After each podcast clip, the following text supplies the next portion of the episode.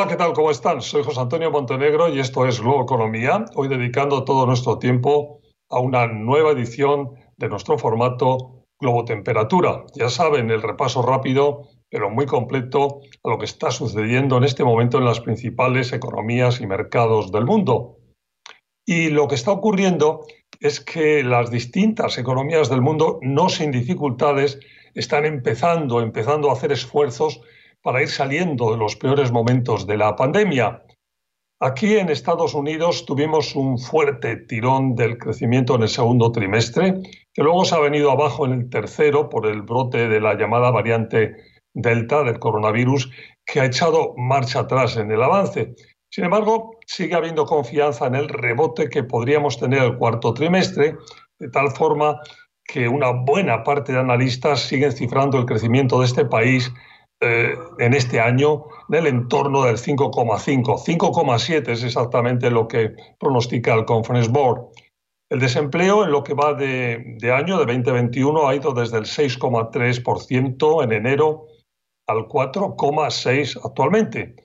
Y en estos momentos eh, eh, tenemos una creación de empleos que asciende a 5,6 millones desde enero. Eh, todo dentro de un barco de consumo, sobre todo de bienes duraderos, ciertamente muy bueno. Si el crecimiento se retoma sin una inflación demasiado disparada, la Fed cree que eso va a ocurrir y que el cuarto trimestre será mejor. Empezará el tapering, de hecho, en este mes de noviembre, comprando menos activos al mes.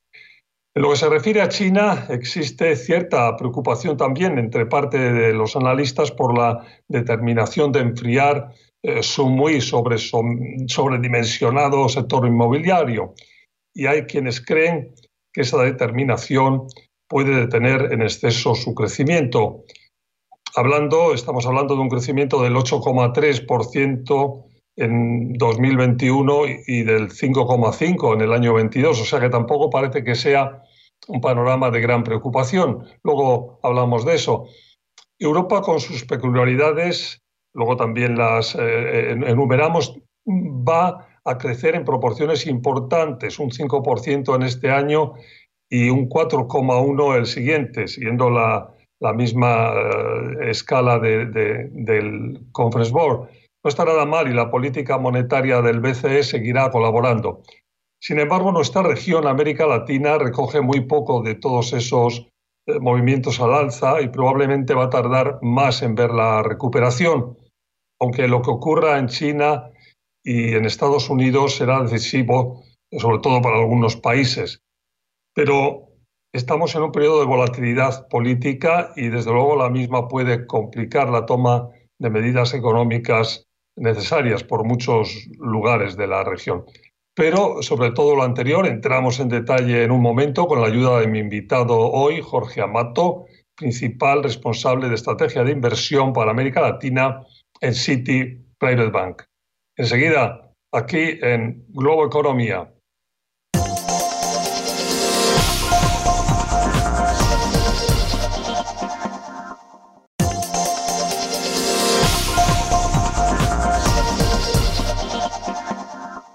Hola de nuevo, como les decía hace un momento, mi invitado hoy es Jorge Amato, principal responsable de estrategia de inversión para América Latina en City Private Bank. Jorge, siempre un placer tenerte con nosotros en Globo Economía. ¿Qué tal, José Antonio? Muchas gracias, un placer estar con ustedes. Y vamos con este repaso que hacemos eh, cada tres, dos, tres meses de la economía global, de los mercados, globo temperatura. Empezando en Estados Unidos, bueno, ¿qué, cómo enmarcas? ¿En qué momento estamos? ¿Cuál es la foto? Bueno, estamos viendo, eh, no solo en Estados Unidos, sino que creo que en, todo el mundo, una continuación de este proceso de normalización, tratando de volver este, a, un escenario en donde seguimos conviviendo con, eh, con este nuevo virus como algo endémico. Tenemos porcentajes de vacunación que continúan mejorando, que continúan permitiendo que la economía vaya lentamente normalizándose. Pero es un proceso, ¿no? O sea, está tomando tiempo, hay, hay, cierta politización de, todo este proceso también, y el proceso está generando fricciones eh, en muchos de los sectores de la economía que está teniendo ciertas consecuencias en, algunos de, los ajustes, ¿no? Pero en términos generales, esperamos eh, una continuación de crecimiento, un ciclo que todavía es expansivo eh, para el 2022 y, también seguramente para el 2023, pero que se parece más a una tendencia de largo plazo y no vamos a volver a ver estos números que vimos en, el 2021 en términos de crecimiento. Yo, mencionaba, Jorge, en la introducción ese segundo trimestre aquí en Estados Unidos especialmente bueno fuerte en crecimiento que luego se ha venido atrás por el tema de sobre todo la variante delta pero ahora existen expectativas fuertes de que el siguiente trimestre el cuarto trimestre en el que ya estamos eh, bueno eh, sea compense y mantenga una media alta de crecimiento. Vosotros qué estáis viendo para este este próximo último trimestre del año ah, tenemos una perspectiva parecida también este de, mejora con respecto al trimestre anterior. Como bien mencionas, hubo una, desaceleración este, que, se generó un poco por, la aparición de la variante Delta, pero es, es, algo temporario, ¿no? O sea, eh, la, economía va a seguir adelante, el consumidor está este, relativamente bien, este, las corporaciones están aumentando sus, eh, sus gastos en inversión.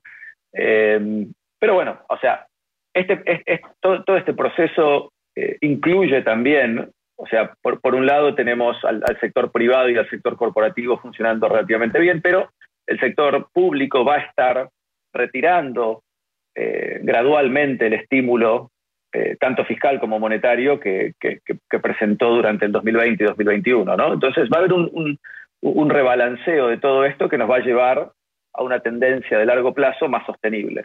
Ahí hay todavía muchas incógnitas. Una de ellas, quizás la, más polémica o la que se habla más, es el tema de la inflación, que la citaba también yo rápidamente en la introducción.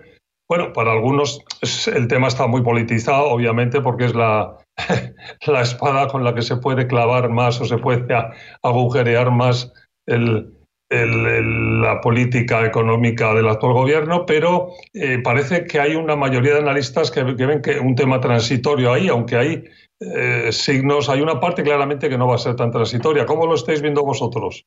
Sí, en, términos generales tenemos esa, misma perspectiva. O sea, eh, estamos viendo muy fuertes este, distorsiones eh, generadas por la salida de la pandemia y este intento de normalización. La demanda agregada se reactivó mucho más rápido de, lo que la oferta pudo, pudo responder y, estamos viendo un poco esa, ese resultado. Mercados en Estados Unidos, ¿cuál es vuestra visión? En general seguimos constructivos desde la perspectiva de que mayor crecimiento económico va a generar mayor crecimiento de utilidades eh, y esto debería continuar apoyando, soportando este, las valuaciones. Ahora, evidentemente, hay mucho descontado, ya inclusive de lo que, de lo que puede ser esta ganancia de utilidades para el 2022, eh, y siempre existe la posibilidad de algún tipo de corrección, pero estructuralmente eh, deberíamos esperar precios eh, de, los mercados accionarios mayores en el 2022 a medida que la economía continúa creciendo.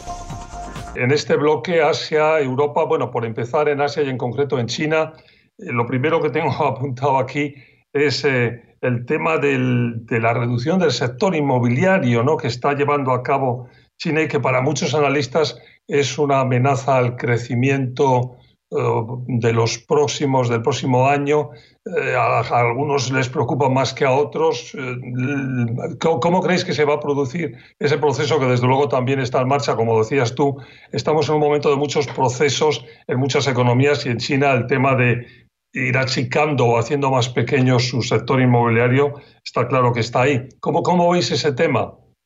Sí, o sea, creo que estamos viendo un ajuste creo que de alguna forma inevitable de lo, de, lo que habían sido excesos durante muchos años eh, de, inversión eh, y, digamos, de capital destinado hacia, hacia el sector inmobiliario. El sector inmobiliario es, es uno de los sectores más importantes de la economía china. Eh, si sumamos, digamos, todo ese impacto, puede llegar a ser algo así como el 25% de la economía, lo que obviamente eh, es, preocupante desde la perspectiva de, decir, ok, si estamos esperando un ajuste de ese sector, va a tener un impacto sobre la economía en general.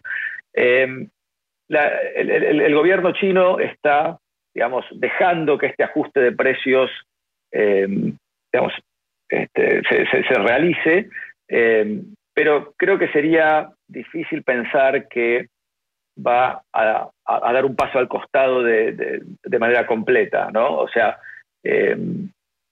es un objetivo del gobierno dejar que se desinfle esta burbuja del sector inmobiliario, pero también eh, tienen como objetivo un, nivel de estabilidad y de crecimiento que va a requerir que en algún momento del año que viene eh, comiencen a eh, aplicar ciertas políticas de estímulo mucho más generales, no necesariamente específicas al sector de inmobiliario, pero que amortiguen un poco este golpe. Europa, ¿cómo, ¿cómo va a estar Europa que estáis viendo? ¿Cuál es la globotemperatura en este momento de Europa? Incluido ese factor de lo que pueda influir el, cierta ralentización en China? Y Europa en el margen va a ser arrastrada eh, eh, un poco por esta desaceleración en, China. Pero de vuelta, esto no, no presenta un escenario apocalíptico de crisis. Es, es, un ajuste de expectativas, es, una desaceleración eh, con respecto a lo que se esperaba originalmente y, digamos, distintas economías lo van a sufrir eh, con, distinta magnitud. Hay, hay, economías como la, economía alemana, por ejemplo, que tiene un sector externo eh, ligado a China muy, muy fuerte, tanto de importaciones como de exportaciones. Lo estamos viendo también con todo el tema de, commodities por el lado del precio del, gas. Este, o sea, hay, hay, hay unas relaciones muy estrechas eh, entre Europa y China eh, en, una gran cantidad de sectores que eh, hacen que, Europa va a sentir algo de ese, impacto.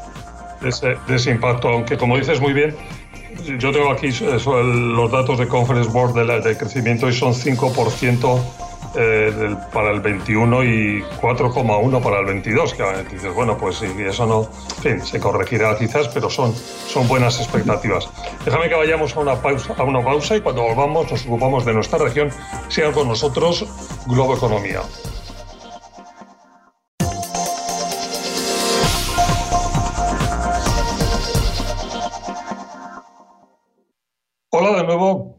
Economía. Estamos hoy en una edición de Globo Temperatura, el repaso a los mercados y las economías más importantes del mundo. En este bloque, América Latina. Eh, bueno, eh, América Latina, ¿qué hay que decir?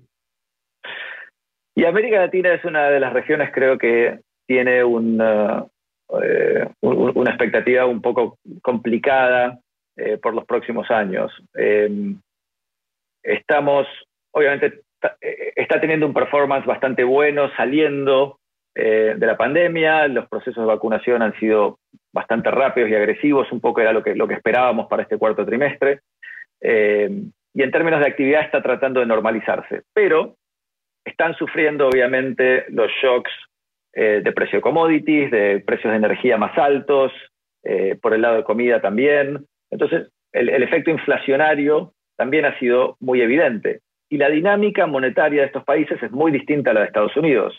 Estos son bancos centrales que, eh, por su historia, por la incertidumbre, han tenido, eh, eh, operan en un esquema en donde tienen que reaccionar relativamente rápido a los cambios de expectativas inflacionarias. Y eso es un poco lo que están haciendo.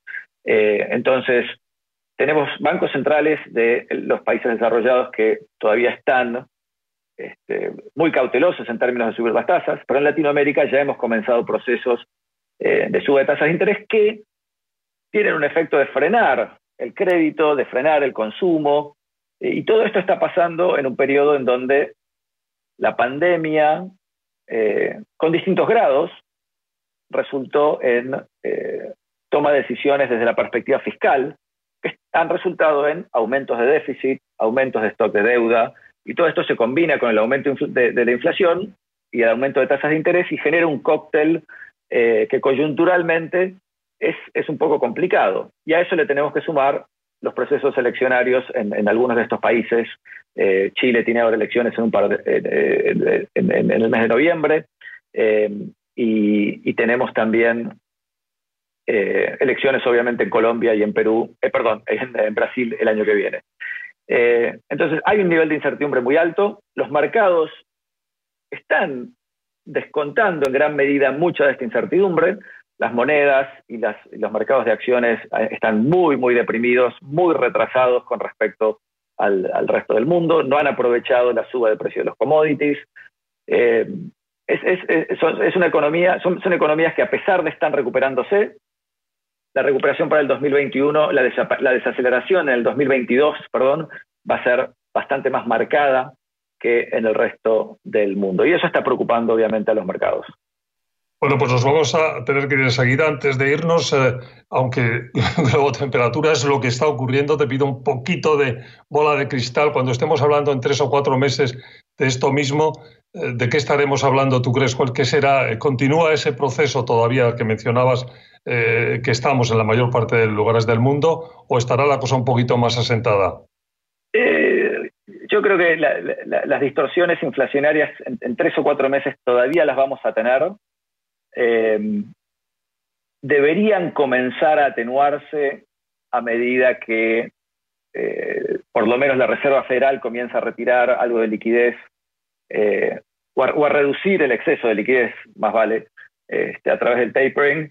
La suba de tasa de interés en los, de los bancos centrales en Latinoamérica debería también tener un impacto de desaceleración Ahora, hay que ver cómo reacciona eh, con toda esta moderación de retiro de estímulo o a qué velocidad reacciona la, demanda y, qué efecto tiene eso sobre, los precios de los commodities. Y de vuelta, ese círculo eh, eh, que, se, autoalimenta, digamos, sobre, sobre la inflación. ¿no? Tres o cuatro meses es, difícil, obviamente, de, decir. A mí se me ocurre que por ahí no es demasiado distinto a lo que estamos viendo hoy, pero sí creo que a partir de a partir de, fines del primer trimestre, segundo trimestre, creo que podemos empezar a ver eh, una mejora un poco más marcada de esta dinámica de moderación y desaceleración que tenga un impacto más positivo sobre la inflación. Bueno, pues Jorge, con eso nos quedamos. Muchísimas gracias por haber estado con nosotros en Globo Economía. Un placer, muchas gracias. Pues Jorge Amato, principal responsable de estrategia de inversión para América Latina en City Private Bank. Gracias a ustedes por su atención. Recuerden que además de la versión que están viendo estándar de Globo Economía, estamos en versión audio, el podcast de Globo Economía disponible en cualquier momento que ustedes quieran oírlo del día o de la noche. Hasta la próxima semana.